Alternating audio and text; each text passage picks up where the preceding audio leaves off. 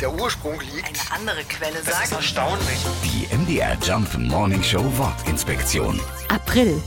So richtig klar ist es nicht, woher der vierte Monat des Jahres seinen Namen eigentlich her hat. Ein paar Möglichkeiten könnten wir aber schon mal durchgehen. Aphrodite, die griechische Göttin der Liebe, könnte Namenspatin gewesen sein. Aperire bedeutet lateinisch sich öffnen und damit sind im April vielleicht auch die öffnenden Knospen gemeint. Aber auch Apricus, also sonnig, könnte dem April seinen Namen gegeben haben. Liebe, Sonne, blühende Natur, damit konnte der deutsche Kaiser Karl der Große im 8. Jahrhundert irgendwie so gar nichts anfangen. Er benannte den Monat April in Ostermond um, weil ja Ostern meistens auch in diese Zeit fällt. Andere alte deutsche Namen für den April sind übrigens Wandelmonat, Grasmond oder Launing. Die MDR Jump Morning Show Wortinspektion. Jeden Morgen um 6.20 Uhr und 8.20 Uhr und jederzeit in der ARD Audiothek.